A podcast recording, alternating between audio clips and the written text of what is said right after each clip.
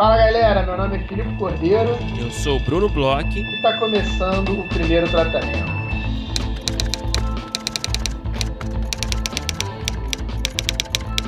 Fala Brunão, tudo bem? Filipe Cordeiro, tudo bem com você?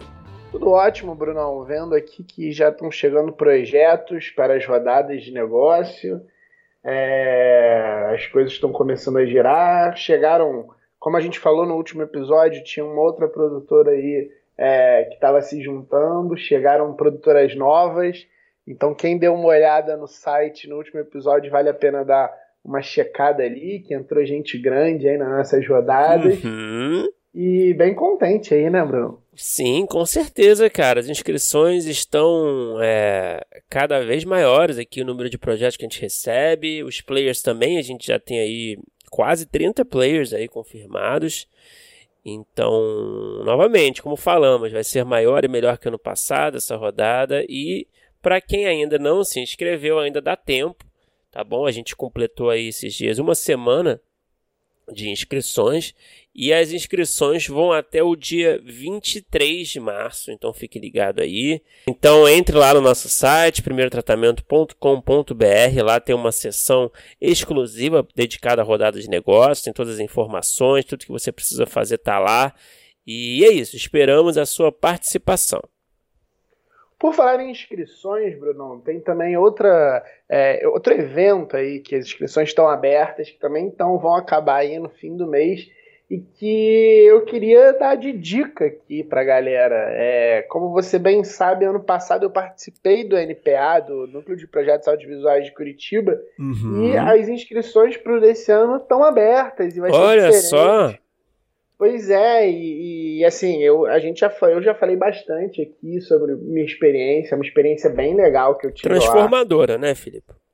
É, realmente, é uma experiência transformadora. É, quando eu me inscrevi lá no início de 2020, é, mais ou menos, acho que foi até um pouco antes de março, no ano passado, que era, as inscrições estavam abertas, a gente ainda vivia num mundo que estava aberto. Então no mundo tava... real, né? Não era esse é. mundo imaginário onde a gente está agora. Pois é, e eu tava, eu tinha acabado de, de vir para São Paulo, eu tava indo muito pro Rio, então eu tava super disposto a ir a Curitiba aos finais de semana para fazer os encontros. Tava querendo viajar, né? Querendo passear. É, não sabia que, de tudo que vinha acontecer. E esse ano, isso não é nem mais uma questão. Ano passado acabou que eu fiz todo o núcleo é, online. A gente fez, infelizmente, no meu caso, todos os encontros virtuais. E esse ano ele já está previsto né, para ser virtual. Esse ano ele vai ser também como a gente, diferente, maior. Eles vão aceitar mais projetos e projetos é, diferentes. Vai ter projeto de curta, que é uma coisa interessante. Eu não me lembro de ter laboratórios que, que abarquem assim, projetos de curta. E eu acho que pô, tem uma galera, principalmente uma galera que está começando, que está querendo aí entrar no mercado, que é muita da galera que nos escuta, tem uns projetos de curta e, e, pô, eu tenho certeza que vai ser demais fazer um laboratório uhum. só sobre isso lá com eles. Tem projeto de séries que vai ser com a Renata Sofia, que já passou aqui uhum. pelo podcast. Renata, nossa Grande amiga. Renata. E tem o de longas, que vai ser com o Daniel, que também que já também passou esteve. o Daniel Tavares, então a gente está aqui, a gente é quase que parceiro aí da galera da Tambor. E uma coisa legal, assim, acho que tem algumas coisas que são legais de falar. Uma é assim, as inscrições estão abertas, vão até o dia 26. Você pode escrever, se você quiser, um projeto para cada uma das linhas. É, é, só, só vai ser escolhido para um. Você eles têm essa, essa questão que você não pode participar em linhas diferentes. Mas uma coisa que eu acho que é legal também de dica é que desde o ano passado, é, aliás, eu acho que nos outros anos também, mas ano passado foi que eu participei, eles promovem durante o, os laboratórios várias masterclasses.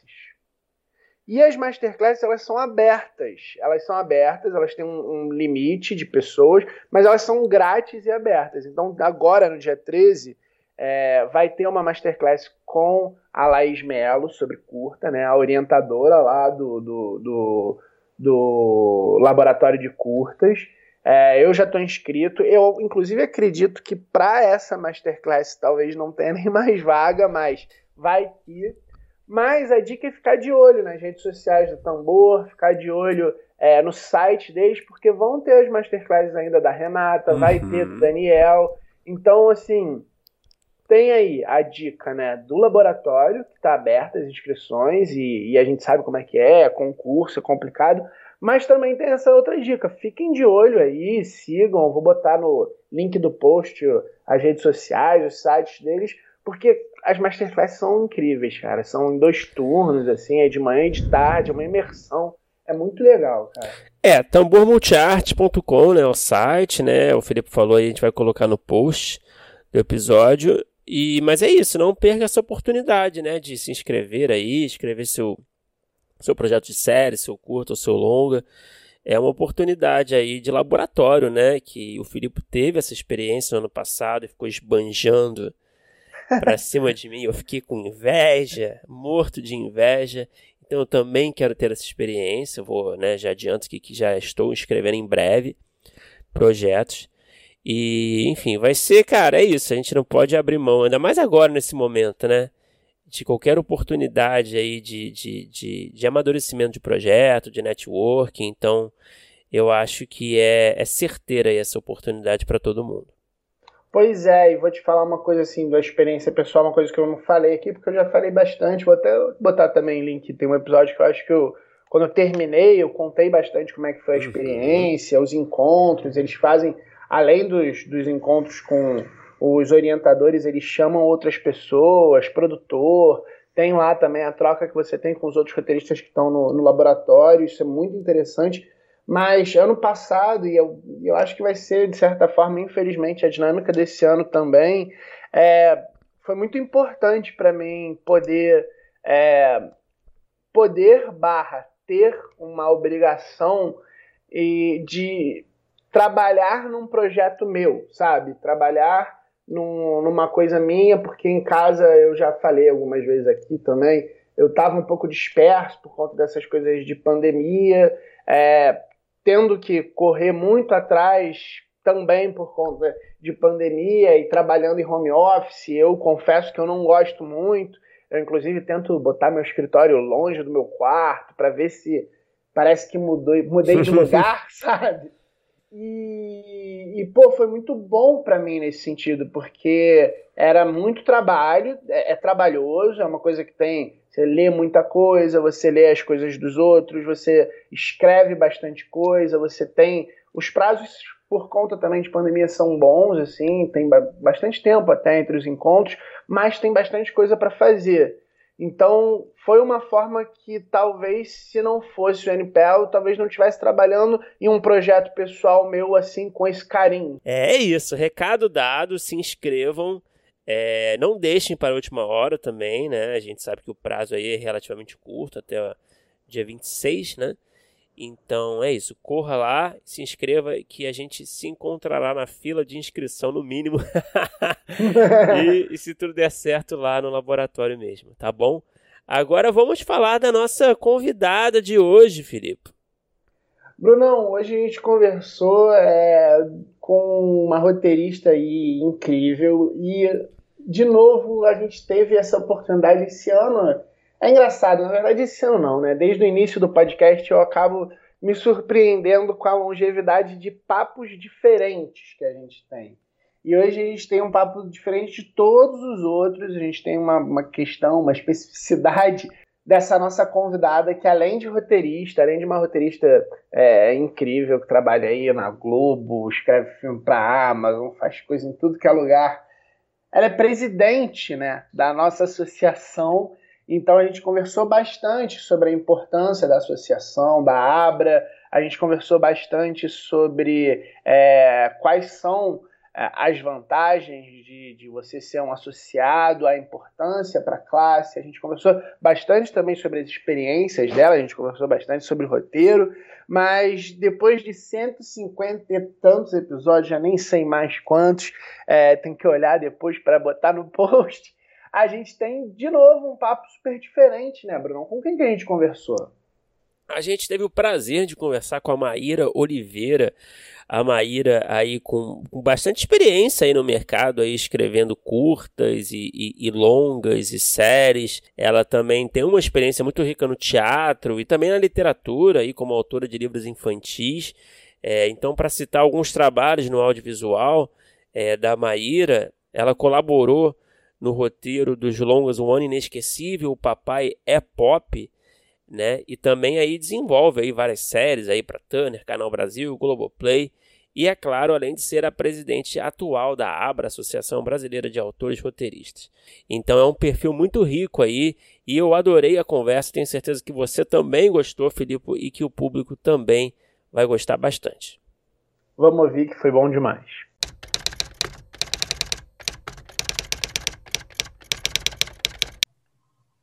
Maíra, é, obrigado por falar com a gente novamente. É, eu, bom, a gente vai conversar aqui, né, bastante aqui sobre, sobre a sua carreira e também aproveitar falar da Abra, né?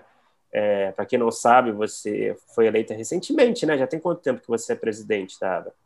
Pouquíssimo tempo. Na verdade, a eleição se deu no final de 2020, né?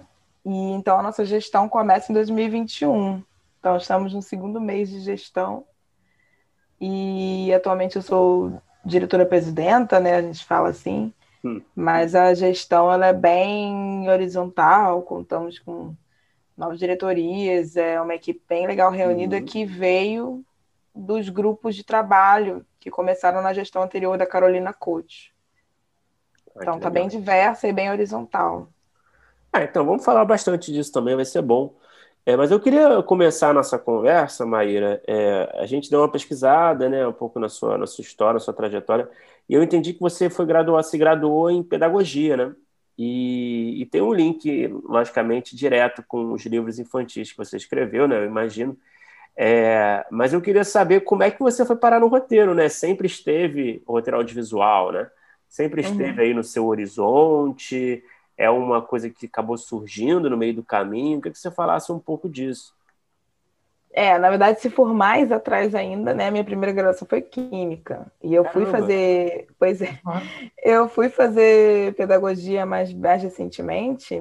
Me formei, na verdade, ano passado em pedagogia. É, por um interesse mesmo de entender é, narrativas do ponto de vista da educação. Porque eu já escrevia antes, mas sem uma preocupação profissional, né? Muito mais por, por hobby e tudo mais. E atuava só nesse ramo da pesquisa com a formação em bioquímica. E aí, ao fazer pedagogia, se fortaleceu essa, essa vontade de seguir escrevendo com, com esse propósito, né? Eu falo escrita com propósito, escrita como ferramenta pedagógica. E os primeiros deságues, digamos assim, de escrita vieram em, termos de, em forma de literatura, literatura infanto-juvenil e infantil, porque eu também sou contadora de histórias. E, e aí, escrevendo é, literatura infantil, fazendo cursos, perseguindo né, sempre o aprimoramento e a formação, eu fiz um curso de, de roteiro com a Ana Maria Gonçalves, escritora do Defeito de Cor, e também roteirista e dramaturga e, e escrevi o primeiro argumento com ela. E aí meio que fui tomando gosto pela coisa, né? Que é aquilo, é aquela aquele inseto que pica a gente e vira um, quase uma doença. e aí fui tomando gosto pela coisa, estudando para entender, né? Porque são outras formas, outros, outras, outras técnicas, inclusive. Não que não possa haver uma conversa, mas são, são estruturas diferentes. E, e aí, enfim, não, não parei. Então, não larguei nenhuma coisa nem outra, né? Não larguei nem a educação, nem a literatura, nem a dramaturgia, que eu também atuo, mas mergulhando cada vez mais no, no, no roteiro. E o curioso é que até hoje eu nunca trabalhei com nenhum produto infantil. Né? Tô querendo muito, mas ainda não tive essa, essa oportunidade.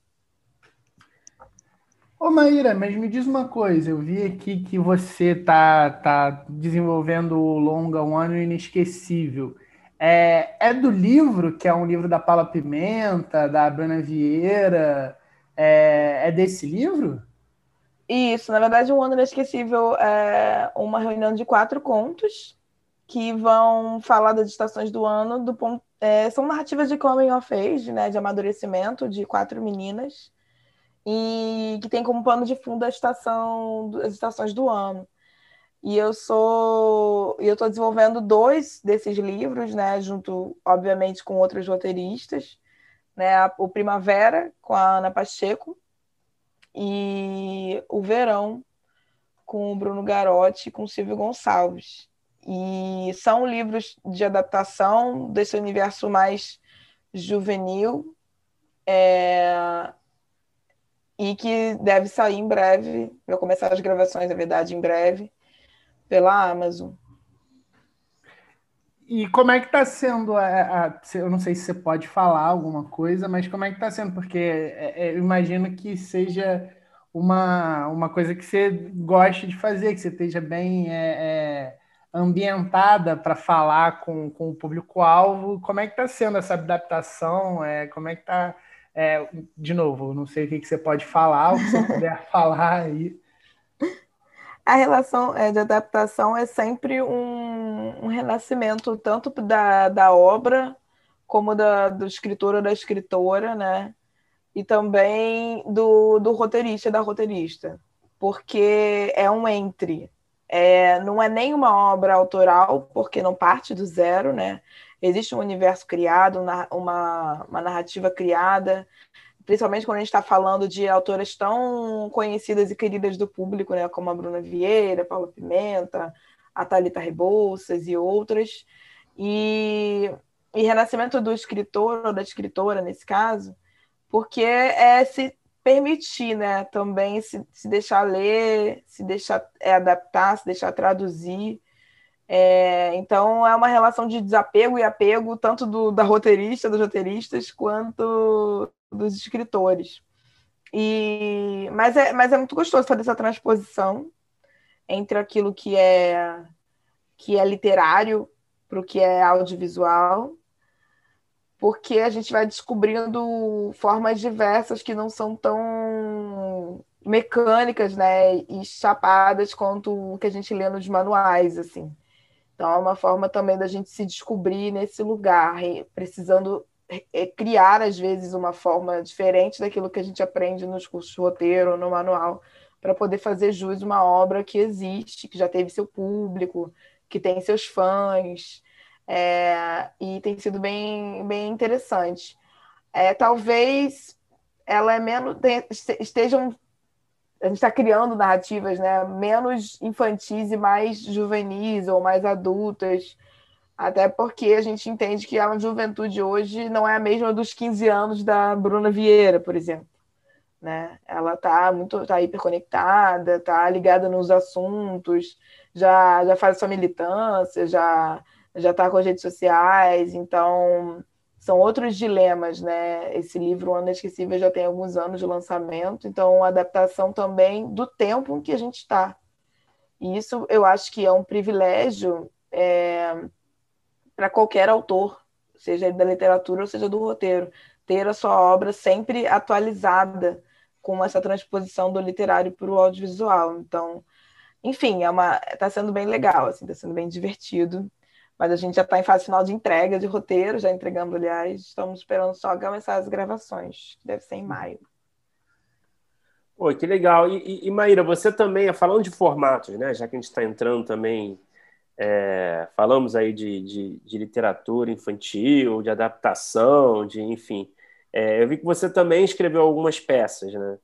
É, eu tive pouca experiência no teatro, mas, mas gostei bastante do que eu, do que eu vivi é, como, né, como escritor ali de, de espetáculos, e, e, mas eu senti muita dificuldade, assim, eu achei um processo muito, muito diferente, assim, do, do roteiro audiovisual, né, é, eu achei muito mais complexo e muito mais intimista, né, e, enfim, o negócio vai se transformando muito mais, e você não tem aquela coisa né, de dividir em cenas de duas páginas.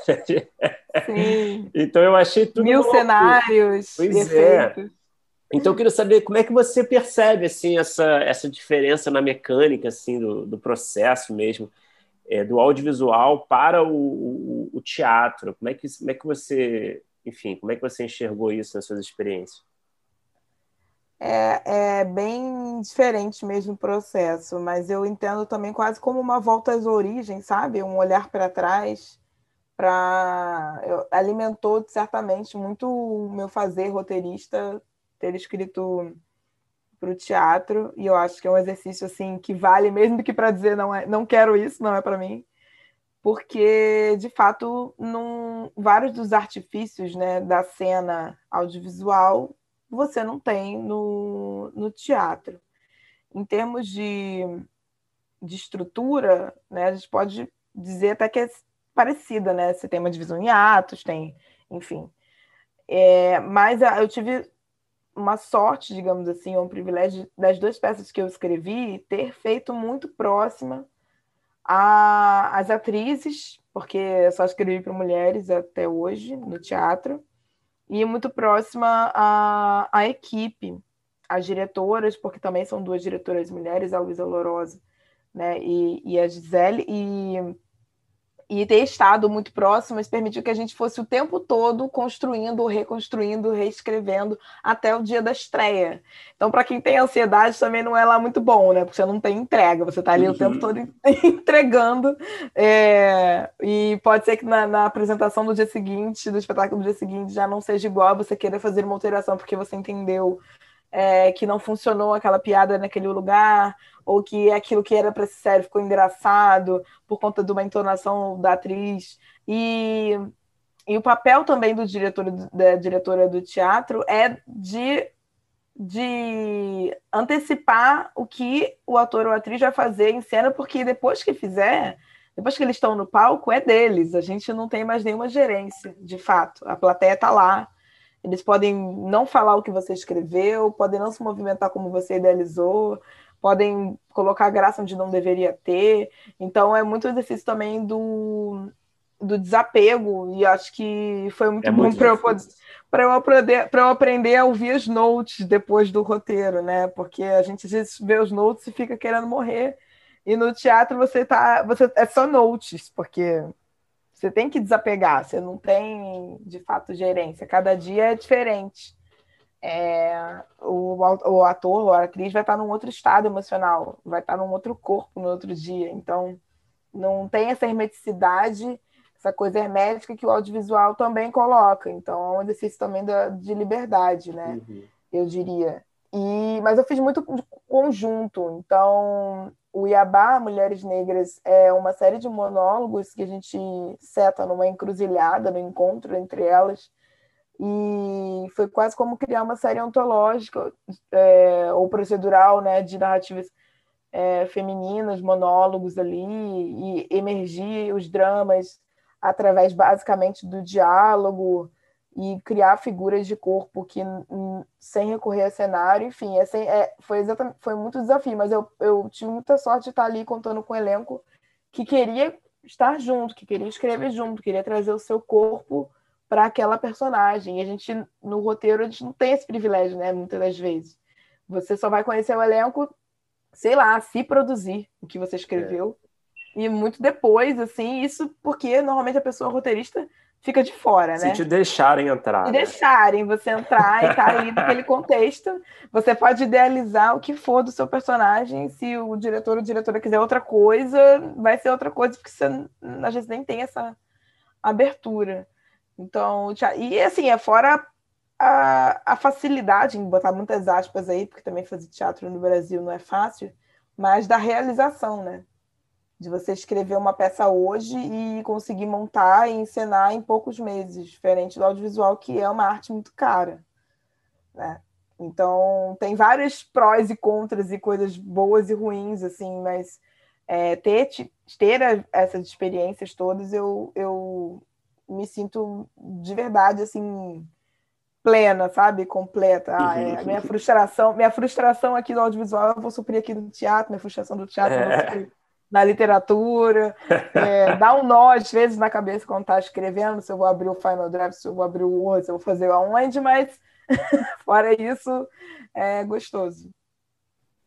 Pô, então vou aproveitar esse final da sua resposta, que é uma coisa que eu pergunto aqui, volta e meia, quando tem roteiristas que também é, escrevem livros, né? Escrevem é, prosa ou até verso, no caso, que a gente até teve aqui. Como é que você sabe quando você está começando a escrever para que tipo de formato, que tipo de mídia você quer escrever? Se vai ser uma peça, se vai ser um filme, se vai ser um livro? É, você tem claro na sua cabeça quando você está no, no início da ideia? Você muda de vez em quando, já teve de mudar, você escreve de vez em quando para um e, e adapta para outro e tem mais de uma forma mesmo os projetos? Como é que funciona isso aí? Olha, se eu disser que não existe nem nenhum método, nada, você vai dizer que eu estou mentindo. Mas é bem aleatório mesmo, a verdade é essa. Tem a ver com sentimento, eu posso estar sendo bem poliana agora e romântica ao dizer isso, mas tem a ver com o sentimento que, que eu quero colocar no papel na hora. Né? Então, e acontece muito de um contaminar o outro, não tem como, né? Há, sem dúvida, uma, uma contaminação. É, eu sinto que é uma dificuldade, às vezes, por exemplo, o, meus diálogos são, às vezes, longuíssimos para audiovisual, depois eu, tenho, eu mesma tenho que me censurar e cortar, porque eu tô, eu tô ainda contaminada de um, de um outro lugar. É, quando tem emoções muito fortes, né, que mexem comigo, é, é comum, às vezes, sair em forma de rima, uma prosa é, mais poética, então, tem a ver de fato com a emoção que, que eu estou querendo manifestar naquele momento. E tem, obviamente, as histórias que vêm prontas, né, pra gente, né, as ideias que já, você já.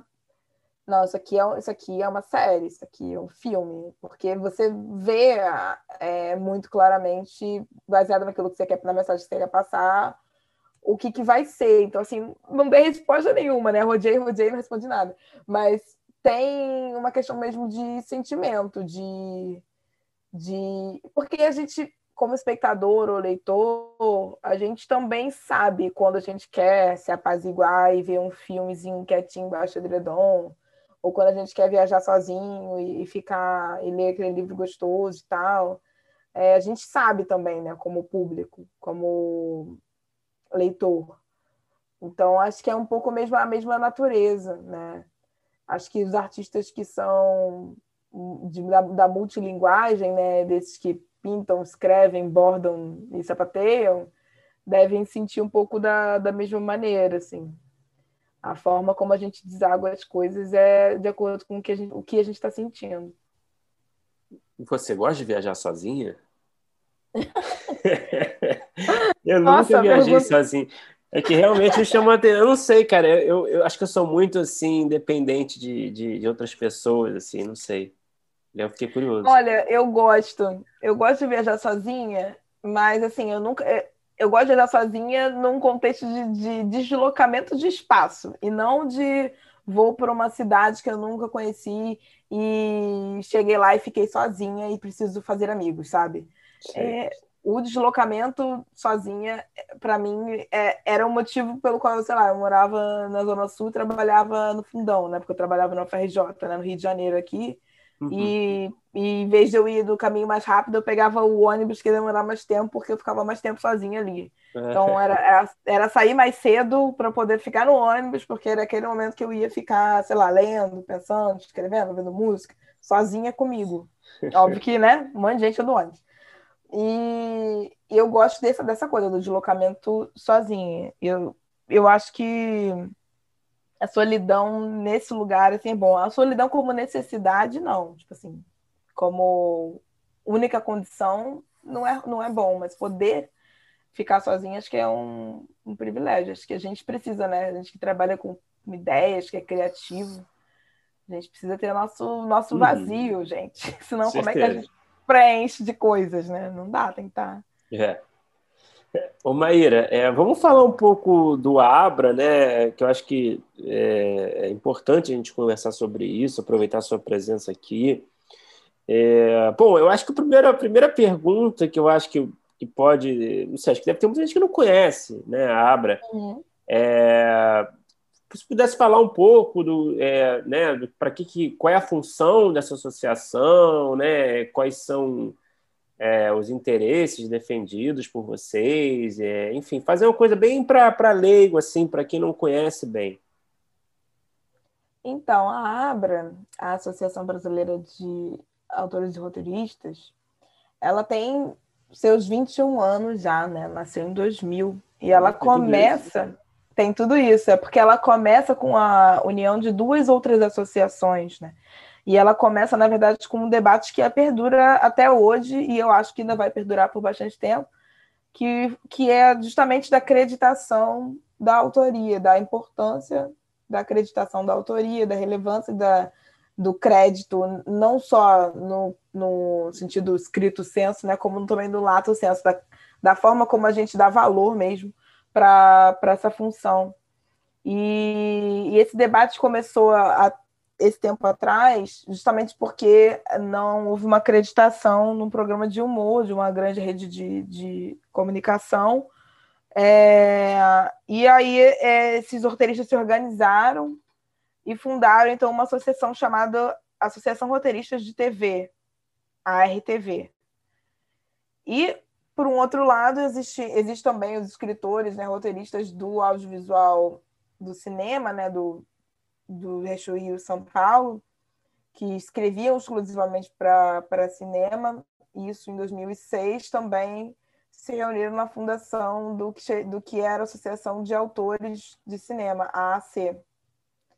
E, e a união dos seus poderes, a união da RTV e a AAC, é, deu origem, então, a Abra a entender que exist, existem coisas que perpassam o fazer roteirista, independente do canal que eu esteja trabalhando, do formato para o qual eu escreva, se eu sou independente ou se eu sou contratado, é, freelancer ou contratado, se que, que, que tem a ver com essa questão da acreditação no sentido de valor e crédito, né, valor humano, até valor, valor profissional e o crédito que aparece na obra, mas outras questões tais como censura, como liberdade de expressão, que também é uma luta né, do, da imprensa, mas que, que no nosso lugar é, tem a ver com a valorização da, da, da autoria. E aí essa, essa união criou a Abra, então, e a, a Abra, ela já está no seu... E a, enfim, além da, da defesa, né? da, da pessoa roteirista no sentido amplo, independente da atuação e dessa, dessa questão da, valor, da valorização e valoração da pessoa autora roteirista, existem, obviamente, outras frentes de atuação, né? E, e é uma associação de livre adesão, né? Que eu sempre gosto de falar, porque existem os seus critérios para entrada, mas o que a gente quer é um, aumentar essa capilaridade e estar, tá, de fato, representando toda a pessoa roteirista em território nacional. Hoje a gente tem mais de, sete, mais de 600 pessoas associadas e em todo o território nacional e somos a maior associação de uma classe do audiovisual brasileiro, né, que pode hoje entrar com representação na STF, que pode de fato se movimentar, né, e ter esse essa voz. Então, além de estar junto de um, de um grupo de pessoas que tem essa potência frente à sociedade, é também é, cuidar, enfim, olhar para olhar como que, que o mercado que vem se alterando a cada momento, né, com a entrada dos, dos players internacionais, com as modificações que os nacionais também têm feito em, decorrência da entrada dos players internacionais, é, como que essa pessoa autorista vem sendo tratada, né, em termos contratuais, em termos jurídicos, em termos de, de valorização, e também um diálogo com, um, com as entidades públicas, além das privadas, também, também públicas, para que quando hajam editais, né, porque agora a gente está num momento meio tenebroso, mas para que quando hajam editais, é, uh, eles contemplem também essa visão da pessoa autora roteirista e não somente da produtora ou do diretor, é, do realizador, porque acaba que quando a, quando a relação não é saudável, né, que é justamente também o que a gente defende, que existe um elo ali prejudicado que dessa cadeia, que é às vezes quem coloca um projeto de pé, né? Quem quem constrói uhum. a história primeiro, né, muitas das vezes é colocado num segundo ou terceiro plano, né?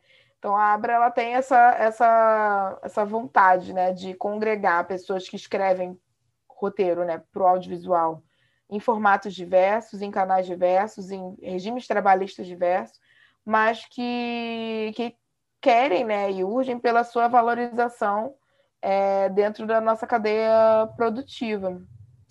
E, e, é isso, assim, ela é aberta à adesão de qualquer pessoa que tenha uma, uma trabalhado profissionalmente, ou, ou eu, né, recebido reconhecimento através de prêmios, de laboratórios, da sua profissão, né, da sua atuação. É, a gente está reestruturando nesse momento como como que é a contribuição, porque essa contribuição ela ajuda que as nossas ações aconteçam, né? Mas ela é, tem um valor muito abaixo das outras associações, então também por isso, por essa vontade de estarmos todos juntos.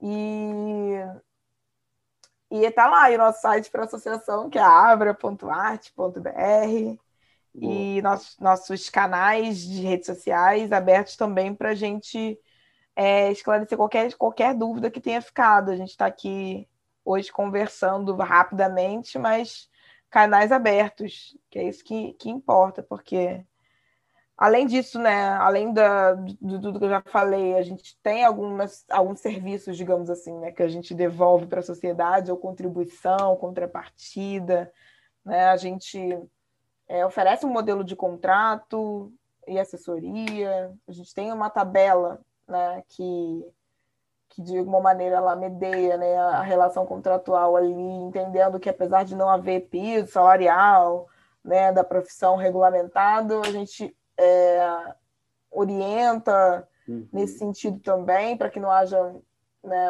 um abuso nesse lugar.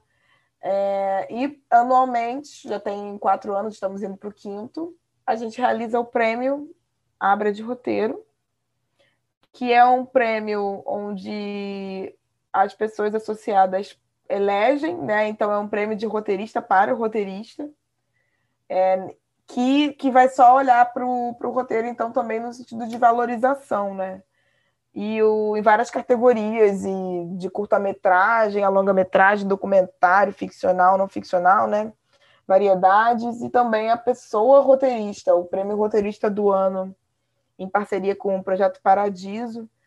Premiou no ano passado a Rosane Schwartzman, né? mas o primeiro prêmio foi para o Jorge Furtado. E essas, essas premiações, elas não. Elas têm uma contrapartida, né? No, no primeiro ano, que foi justamente Jorge Furtado, foi utilizado o prêmio para a criação de um curso para roteiristas iniciantes, que vai ser ofertado esse ano para pessoas em vulnerabilidade social. É, e o ano passado, o prêmio de roteirista do ano, que a Rosane Schwartzman recebeu, foi ofertado para o grupo Nós do Morro, também numa formação de audiovisual. Então, há uma troca também através do prêmio e através das nossas ações com aquilo que a gente deseja né, para a sociedade, para que também haja uma descentralização dessa produção né, do audiovisual fora do eixo Rio São Paulo, fora de, uma, de um padrão heteronormativo ou eurocêntrico. Então, também faz parte das nossas missões tornar a escrita para o audiovisual, tornar o roteiro menos, el, menos elite, né? E mais, pra, e mais representativo do povo para o qual está sendo feito aquele produto, né? Ô, Maíra, eu queria aproveitar uma parte da sua resposta. E a gente tem um grupo de apoiadores que a gente sempre avisa antes com quem que a gente vai conversar para esse grupo e eles mandam perguntas. E uma pergunta que a gente recebeu aqui é do Carlos Oliveira. Ele pergunta assim: quero saber quando será atualizada aquela tabela de valores sugeridos com números mais condizentes com a realidade do mercado. Você falou né, na sua resposta um pouquinho rapidamente sobre a tabela, e eu tenho um sentimento, é, a gente passa por grupos de roteiristas, tanto no WhatsApp quanto no Facebook. No Facebook tem vários, e volta e meia isso é uma questão recorrente: é quanto cobrar, ver a, vai ver a tabela da Abra, mas a tabela da Abra está muito alta, porque é, eu não sei quando foi feito e de, de, não sei se os valores eram para um certo nível de roteiristas de alguma época. Eu sei que me parece sim que uma das, das questões recorrentes que a gente vê bastante é em relação a esse preço e o que é praticado no mercado. É, vocês pensam nisso? É, vocês estão é, é vendo alguma coisa para mudar ou não? Ou você acha que é, na verdade, é uma questão dos roteiristas cobrarem mais, se unirem para cobrar mais. Isso acho que é uma, uma questão que passa em muitos lugares que eu percebo. Sim, de fato é uma questão multifatorial, né? É, hoje a nossa tabela ela é sim atualizada anualmente e ela é corrigida, né? Segundo o índice de correção de salário mesmo, então que me foge agora o nome, mas enfim, é, ela é corrigida anualmente assim como todas as nossas dívidas também são corrigidas anualmente, nossos boletos são corrigidos anualmente. é, e ele foi feito em cima de um levantamento do valor praticado na época da fundação da, da, da associação. Óbvio que na época da fundação da associação, esse levantamento ele era restrito a um grupo de roteiristas que trabalhavam é, muito mais no eixo né, de trabalho, tanto é, do Sudeste como em poucos, poucos canais. A gente não está falando ainda num, num, contexto onde havia Netflix, Amazon, Disney Plus atuando, né? A gente está falando num contexto bem anterior a esse. E, e a correção é, que foi feita era, era, era salarial, né? era de índice de salário, de índice de, de remuneração, de índice de inflação, enfim. E agora, no final do ano passado e no, e no começo desse ano, nos primeiros meses desse ano, a gente tem feito um grande levantamento num grupo de trabalho conduzido é, pelo Gabriel Bruni, de tanto de creditação quanto de remuneração, no, fora do eixo Rio São Paulo, também em parceria com um grupo de trabalho regionais, ou seja, é, buscando informação de remuneração do Iapoque ao Chuí, literalmente, para recriar essa tabela de acordo com uma demanda do que a gente tem observado no mercado hoje. Né? Como eu falei, essa tabela inicial ela não contemplava tudo isso porque estávamos falando de um outro audiovisual brasileiro. E, e essa tabela deve sair em abril, mas o que a gente entende também é que essa tabela ela não pode chegar para desvalorizar, entende? para desvalorizar o que a gente já conseguia muito em função da tabela existente. Porque ainda que ela não seja o salário real, ela é o salário, ela está ali representando o ideal. O ideal, porque se a gente entende que tem um tempo de formação versus um tempo de atuação versus um trabalho entregue, né? Aquilo contempla um, um ideal. Óbvio que há uma precarização também pelo, das produtoras nesse novo contexto, há uma, uma escassez de, de recursos é, é, públicos, há uma série de fatores que a gente pode levar em consideração para aquele valor ali não ser praticado, né, para o ideal não ser praticado. Mas é, isso tem a ver com o contexto em que a gente está inserido, e não de fato com a, a tabela, entende? não, não há uma desconexão entre a tabela e a realidade. O que a gente está vivendo é uma realidade que é de precarização. Né? E essa realidade de precarização é que eu acho que a gente, enquanto pessoas autoras roteiristas, junto com as produtoras, sim, e junto também com os players e com os, com os canais, com os grandes canais, é que a gente precisa entender, então, como que a gente chega nesse ideal. Esse ideal onde a pessoa autora roteirista seja valorizada pelo trabalho que ela está entregando, pelo tempo que ela está empenhando, pela formação que ela teve. Né? Então, mais do que uma crítica à tabela, é uma crítica ao meio que a gente está é, inserido. Mas essa discussão ela, ela é, é, super profícua e extensa, né? inclusive, porque, como eu falei, ela é multifatorial. E é, e é, por isso também que a gente tem que estar junto em associação ou em grupos né, de conversa e tudo mais, para poder chegar num, numa, não só numa tabela, mas num formato de associação, num formato de atuação e de defesa da nossa profissão que seja democrático, que seja que converse com todas as pessoas, né? Que converse com, com as realidades e, e entender por que que num lugar X ou Y ou Z não está não está chegando. É uma desvalorização do profissional? É uma precarização da, de toda a cadeia produtiva naquele lugar? Por que, que não, a gente não está conseguindo atingir aquilo que seria o, o ideal, né? Então, eu agradeço muito a pergunta, mas ela é, tipo, multifacetada e eu acho que a gente precisa ter uma noção do todo para entender, discutir, tensionar justamente para juntos ali corrigir qualquer quaisquer falhas no sistema, digamos assim, que possa que possam estar tá acontecendo. E também, assim, uma coisa que eu sempre falo muito, né? É, é muito comum, né? Imagino que vocês já tenham feito isso, assim como eu já, eu já fiz, tra trabalho de graça, né? Pro, vamos, vamos escrever um projeto lindo, maravilhoso. Você se empolga, você se envolve com a equipe, com as pessoas, com quem te deu a ideia. A ideia às vezes é sua. Então é muito comum a gente fazer sem saber quando vai receber, ou quanto vai receber, né? E, e às vezes o dinheiro nem vem. Então, a, a tabela, assim como o contrato, tão, estão para balizar as relações, ainda que o dinheiro nunca chegue. Então, eu preciso saber quanto que eu deixei de ganhar, né? Eu preciso saber quais, o, quais direitos eu não pude, nesse contexto aqui, ter preservado. Então, também tem uma função educativa do mercado é, e, e para as relações.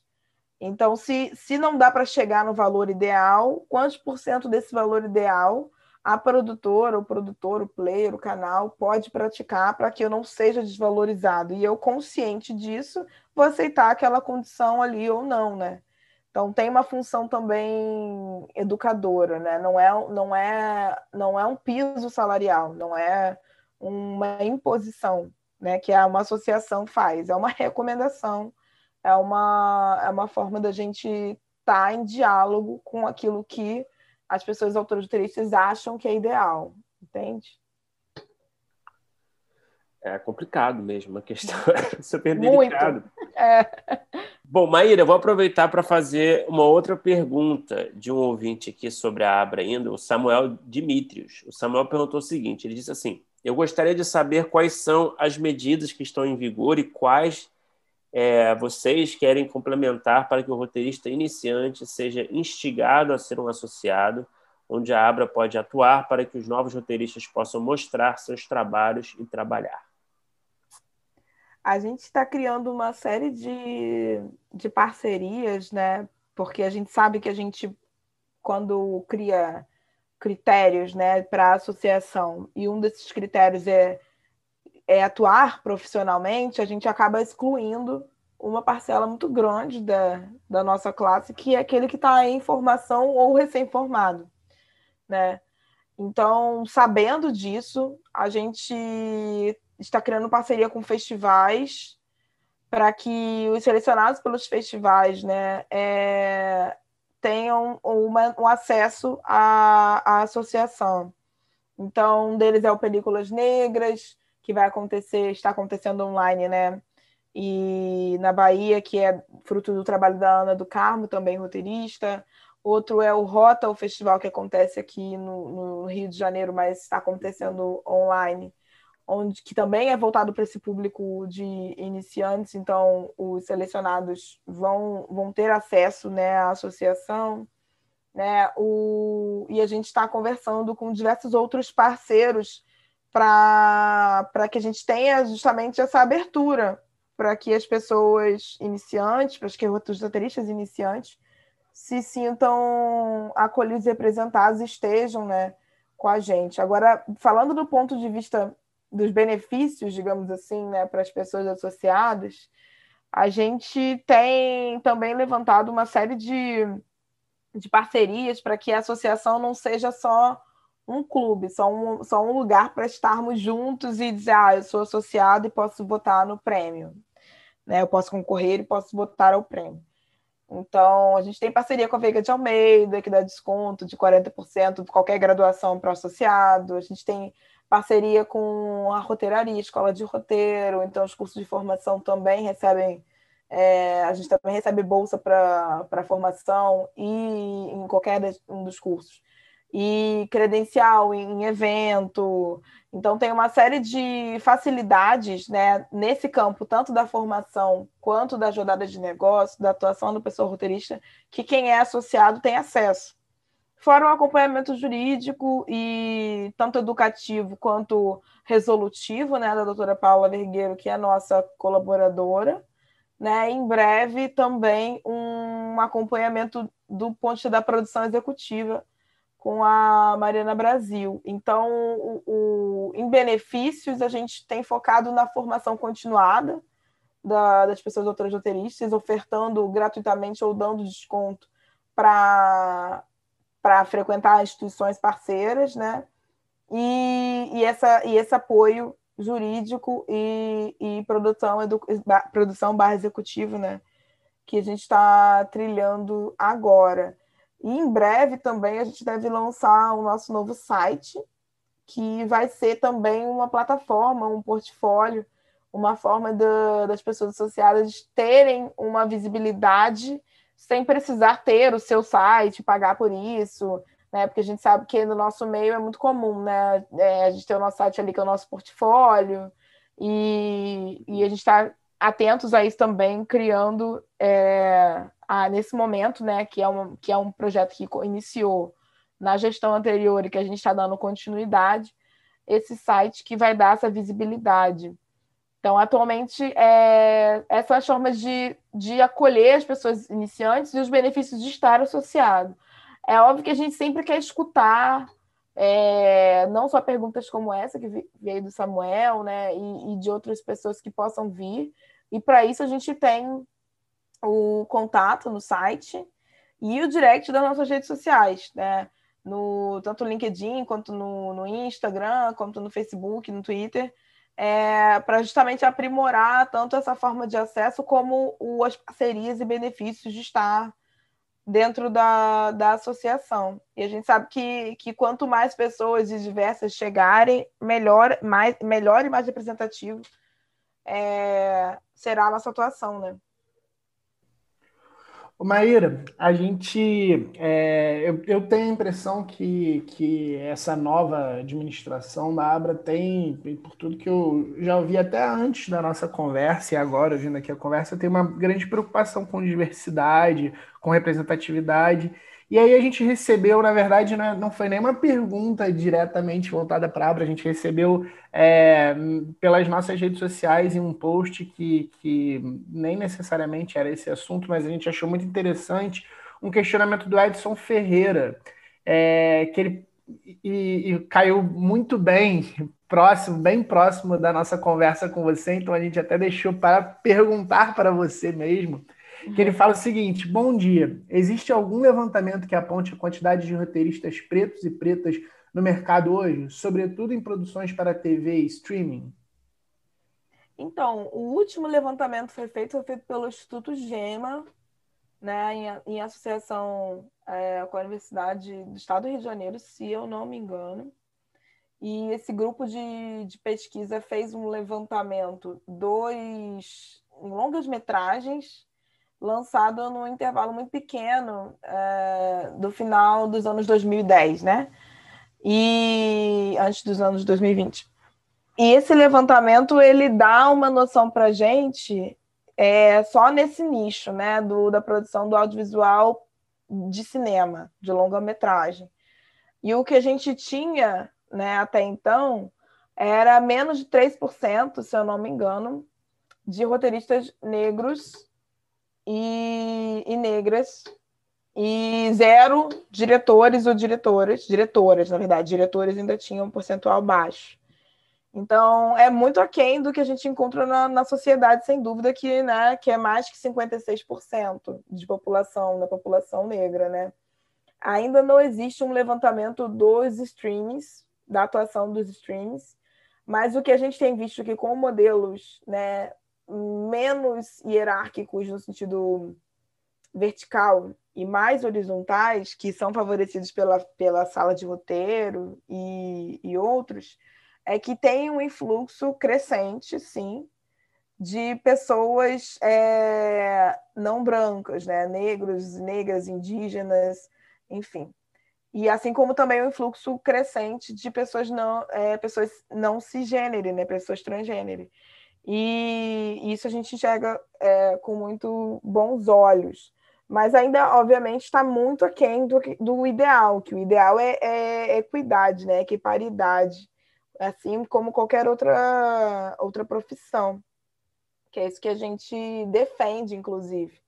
Mas e, e, e isso também foi certamente impactado por, uh, pelas políticas de cota que houveram, na, as poucas, né, na verdade, que houveram no, nos últimos recursos, nos últimos editais públicos lançados, mas como também foi uma política que morreu na praia, né, que, que acabou, que foi, que foi perseguida, né, é, certamente vamos ter, vamos ver o impacto nas, nos, nos futuros lançamentos, né, se não a completa ausência de, de roteiristas e roteiristas negros indígenas nessas produções contempladas que, enfim, que ainda tem lançamento incerto. É, é, é muito baixo. A gente está fazendo, dentro da nossa associação, um levantamento, um mapeamento dentro da nossa associação, porque também é uma coisa que a gente quer é, modificar, a gente quer que a nossa associação seja de fato representativa do Brasil, né? Não à toa a gente busca capilaridade é, em outras regiões, não à toa a gente compõe, compõe uma diretoria diversa, né? Onde eu, mulher negra, sou presidente. Então, a gente também está nesse processo de mapeamento e recadastramento de todas as pessoas associadas e pretende esse ano ainda é, lançar essa, esse informe já com um plano de termos mais pessoas negras, mais pessoas indígenas associadas com a gente. Porque até essa discussão de tabela, que a gente falou um pouco mais cedo, essas discussões de mercado de trabalho, relações contratuais, é, valorização da pessoa autora roteirista, né? Às vezes o que é, às vezes não, as realidades, né, são muito diferentes e por isso a equiparidade, a representatividade são, são importantes para que a gente chegue numa associação que de fato representa todas as pessoas roteiristas não só algumas, né? Mas há uma escassez de dados sobre isso, principalmente após o, o golpe, né? Então, o último estudo que tem é do, do GEMA, como eu falei. Uhum, uhum. E, Maíra, é, eu queria, como você notou, assim, aqui a gente tem um, um, uma grande quantidade de ouvintes que estão é, em início de carreira ou estão tentando aí entrar no mercado. E aí, uma coisa que eu queria te perguntar, até foge agora da Abra, é que, fazendo aqui a pesquisa também sobre você, eu vi que você foi júri nos prêmios Cabiria, no Rota, no Série Lab, já foi mentor em laboratório. E aí eu queria saber o que, que você notou ou é, nota ainda, né? É, quando você lê roteiros, principalmente nesses prêmios ou até na mentoria, que são roteiros que é, a gente já participou, né? Eu e Bruno de júri, é, são roteiros que vêm de tudo que é lugar e de tudo que é forma, porque às vezes a gente conversa com pessoas que estão em produtoras, que recebem roteiros, etc., que às vezes recebem é, umas formatações e projetos com um pouco mais, é, vamos dizer assim, padrão de mercado.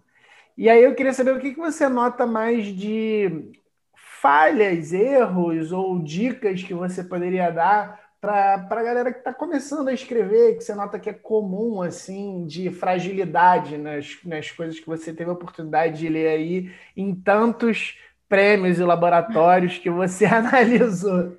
É, vocês que já foram revisores e pareceristas e júri, você sabe que é muito projeto mesmo que a gente lê, muito roteiro mesmo que a gente lê.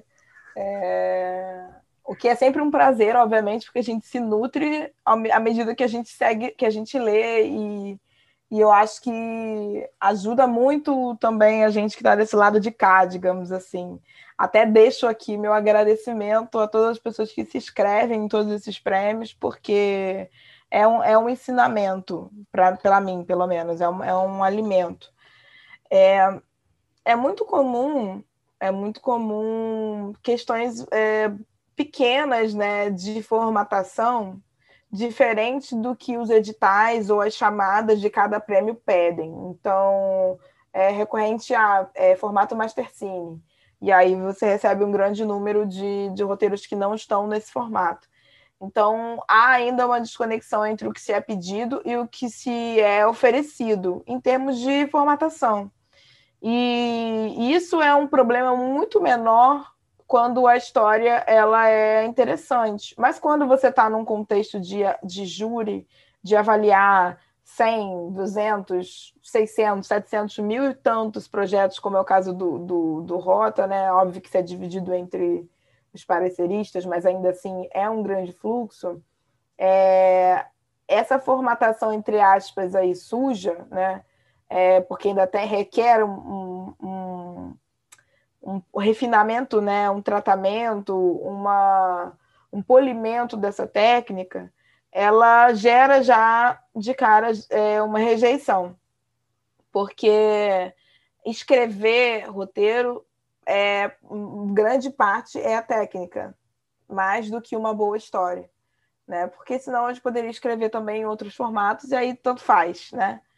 É, então, de fato, atentar para o que se pede e revisar é isso, essa parte técnica, para chegar no formato praticado né, pelo mercado, vai valorizar qualquer história né? O parecerista está olhando é, o cerne, está olhando a estrutura narrativa, está olhando a história, mas se é pego com uma formatação que foge muito do padrão, certamente vai criar um, um certo bloqueio com a sua história. É, principalmente se estiver avaliando muitos projetos. E a gente sabe que não só no contexto de, de, de, de de festival e de prêmio, né? Também nas produtoras, os, os players, os produtores, produtores estão recebendo muitos projetos. Então, em qualquer contexto, é, atentar para isso. E atentar também para para a gramática, digamos assim, né, do, do próprio roteiro, para o léxico do roteiro, para o que, que a gente usa, o que, que a gente não usa no roteiro, né? Então, não atravessar a função do, do, diretor e do fotógrafo dizendo que a câmera faz isso, a câmera faz aquilo, porque a câmera em si nem está no roteiro, né? Ou vemos isso, ou vemos aquilo, porque a gente não está no roteiro, então tudo que está no roteiro ele é visto e ouvido. Então, tem pequenos. É, que são, que são bobos frente a quem escreve uma história boa. Então, se você tem uma boa história e quer transformar ela num roteiro audiovisual, se aproprie da técnica do roteiro audiovisual para valorizar a sua história. Às vezes, histórias não tão interessantes ou com um formato, é, uma fórmula já muito explorada, né?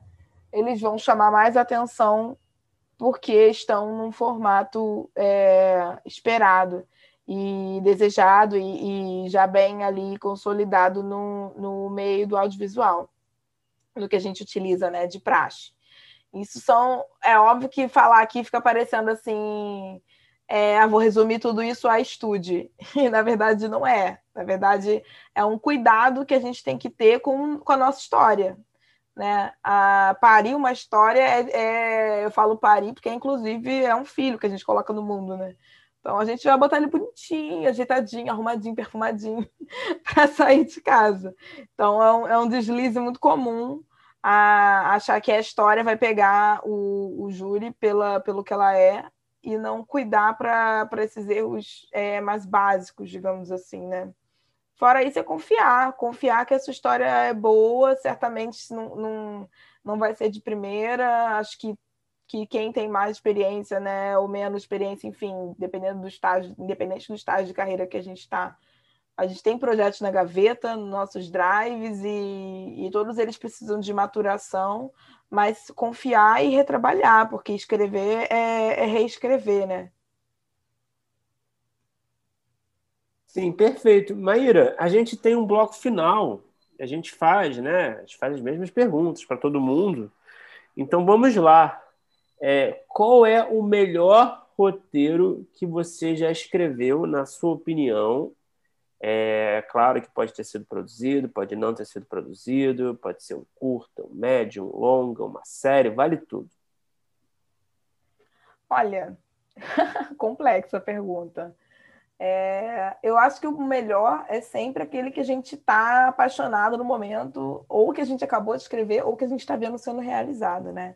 Eu recentemente fiz o Script Doctrine do Papai é Pop, que terminou a gravação ontem, que da, pela Pródigo e distribuído pela Galeria Distribuidora. E então esse é o que eu estou apaixonada no momento, porque eu estou vendo ele tomando forma ali à medida que eu vou acompanhando remotamente é, as gravações e, e, e, vendo, né, nesse caso, o elenco se transformando naquele personagem que eu pude é, elaborar junto, né, obviamente, com outros roteiristas. E, e ele, de fato, eu vou dizer que ele é o melhor, porque ele é o que está acontecendo agora. e é o que eu desejo que seja muito bem sucedido em breve. Você pode falar estrear. um pouco desse filme, não? Posso. Papai é Pop é um filme que é inspirado num, num youtuber, né? No Pianger, um cara do, do Sul que começou um canal no YouTube para relatar a vida dele como pai, né? Pai de primeira viagem, enfim. E, e esse canal deu origem a um, a um livro, e esse livro foi adaptado e para esse longa-metragem, que é uma comédia, comédia romântica, comédia, é, onde o Pianges é interpretado pelo Lázaro Ramos. Lázaro Ramos, é, na sua jornada como pai de primeira viagem e nessa desconexão né, inicial que muitos homens enfrentam com a, com a paternidade, é, muito também em função do, do, do que a gente vive, né, do nosso sistema patriarcal, que desloca essa função única e exclusivamente para a mãe, que nesse caso é interpretada pela, pela Paola de Oliveira.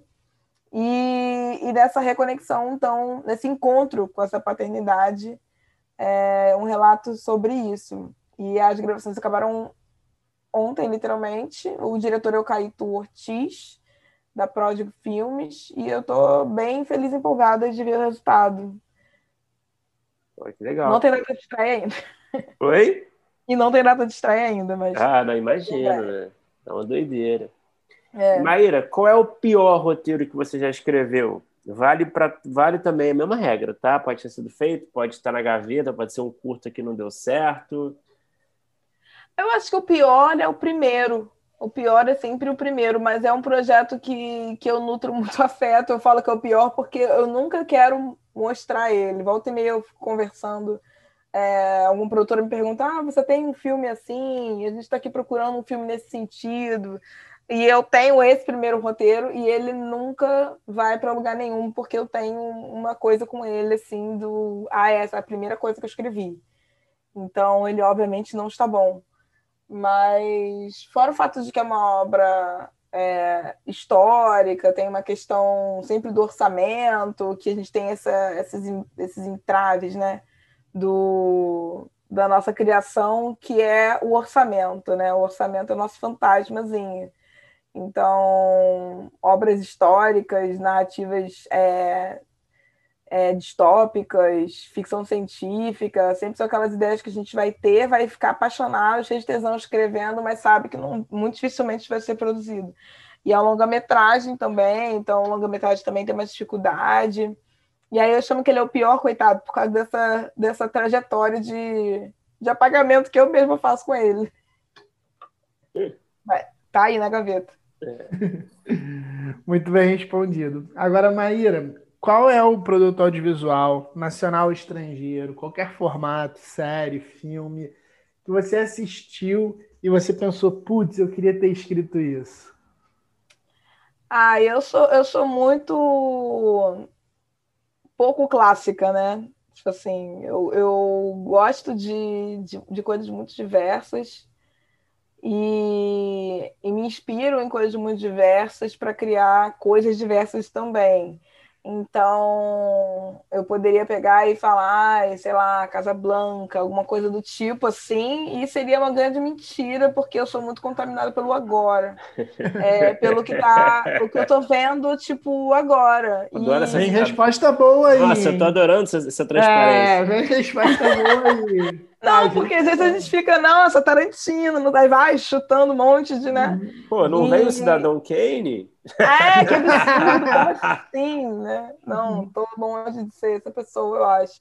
E, e aí eu, vou, eu sou muito contaminada pelo que eu tô vendo mais recentemente e qualquer coisa mesmo, assim. Então, eu não consigo falar um também, eu sou indecisa, eu tô enrolando vocês, vocês viram, né?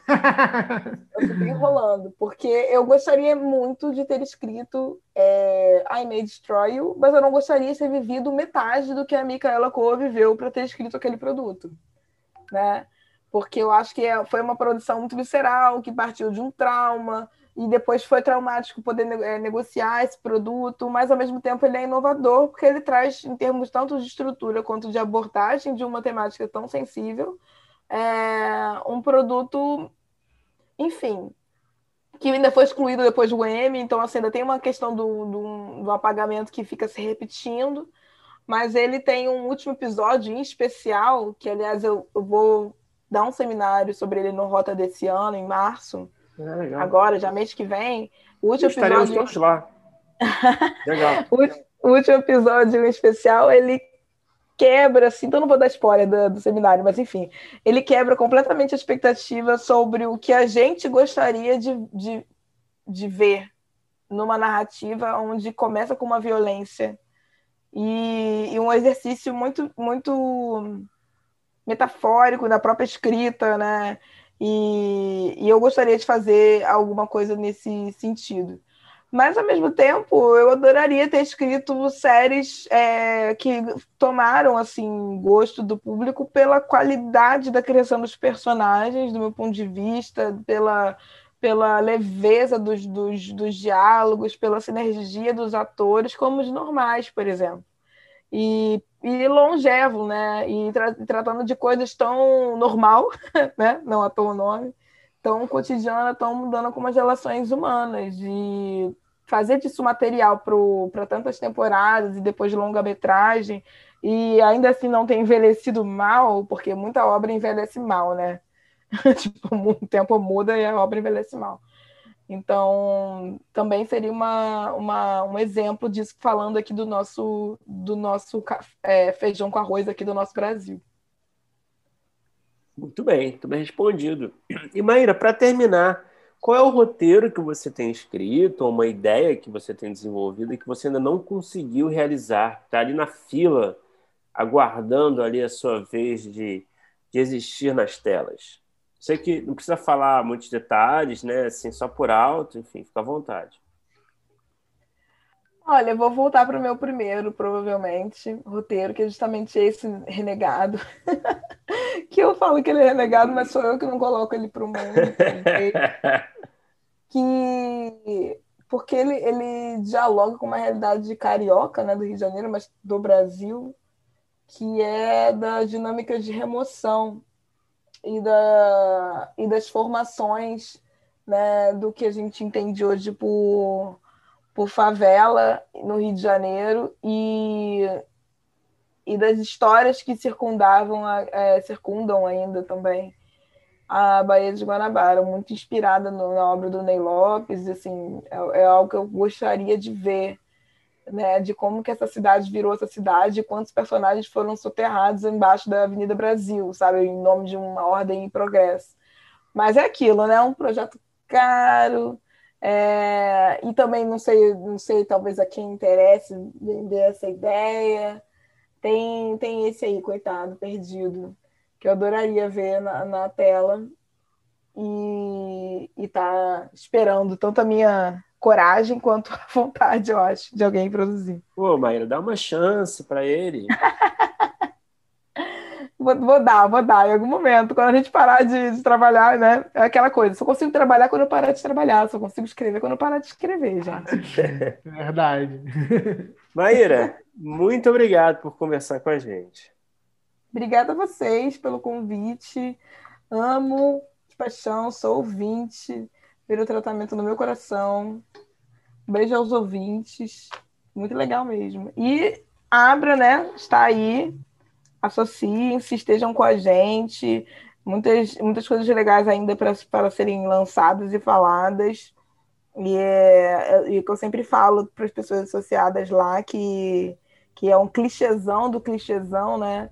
Mas é que quando a gente está junto mesmo, até na divergência, é que a gente tem mais força. Então, vamos lá, né, gente? Vamos lá, tá faltando vocês.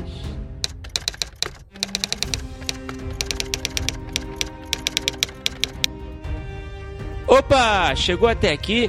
Muito obrigado por escutar. Não se esqueça de assinar o feed do primeiro tratamento no seu agregador de podcast favorito. Comentários, sugestões ou em busca de consultoria para o seu roteiro? Mande um e-mail para primeirotratamentopodcast.gmail.com que responderemos assim que puder. Já ouviu falar da nossa campanha no Apoia-se? ganhe recompensas exclusivas e nos ajude a continuar entrevistando nossos roteiristas favoritos. É só entrar em apoia.se barra primeiro tratamento e se tornar um apoiador. Muito obrigado novamente e até o próximo episódio.